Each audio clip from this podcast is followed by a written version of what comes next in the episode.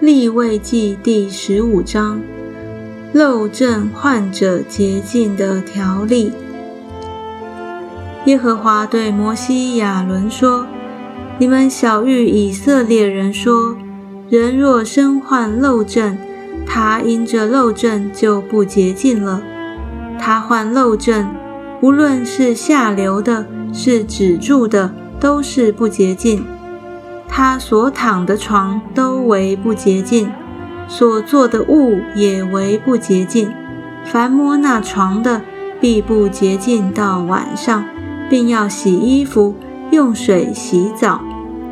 那做患漏症人所做之物的，必不洁净到晚上，并要洗衣服，用水洗澡。那摸患漏症人身体的，必不洁净到晚上，并要洗衣服，用水洗澡。若患漏症人吐在洁净的人身上，那人必不洁净到晚上，并要洗衣服，用水洗澡。患漏症人所骑的鞍子也为不洁净，凡摸了他身下之物的，必不洁净到晚上。拿了那物的。必不洁净到晚上，并要洗衣服，用水洗澡。患漏症的人没有用水刷手，无论摸了谁，谁必不洁净到晚上，并要洗衣服，用水洗澡。患漏症人所摸的瓦器就必打破，所摸的一切木器也必用水刷洗。患漏症的人痊愈了，就要为洁净自己计算七天，也必洗衣服，用活水洗身，就洁净了。第八天，要取两只斑鸠或是两只雏鸽，来到会幕门口耶和华面前，把鸟交给祭司，祭司要献上一只为赎罪祭，一只为燔祭。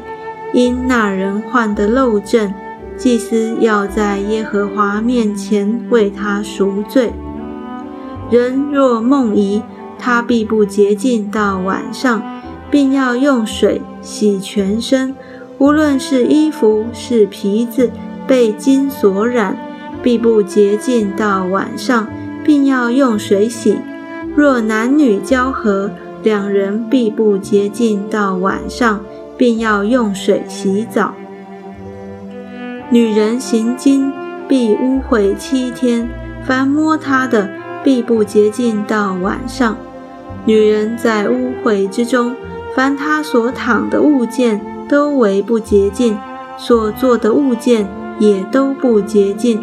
凡摸她床的必不洁净到晚上，并要洗衣服，用水洗澡。凡摸他所做什么物件的，必不洁净到晚上，并要洗衣服，用水洗澡。在女人的床上，或在她做的物上，若有别的物件，人一摸了，必不洁净到晚上。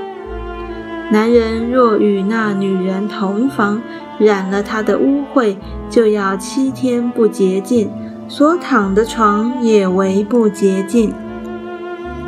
女人若在经期以外患多日的血漏，或是经期过长有了漏症，她就因这漏症不洁净，与她在经期不洁净一样。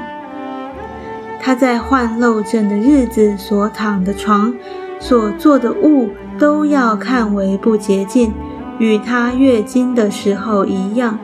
凡摸这些物件的，就为不洁净。必不洁净到晚上，并要洗衣服，用水洗澡。女人的漏症若好了，就要计算七天，然后才为洁净。第八天，要取两只斑鸠或是两只雏鸽，带到会幕门口给祭司。祭司要献一只为赎罪祭，一只为燔祭，因那人血漏不洁。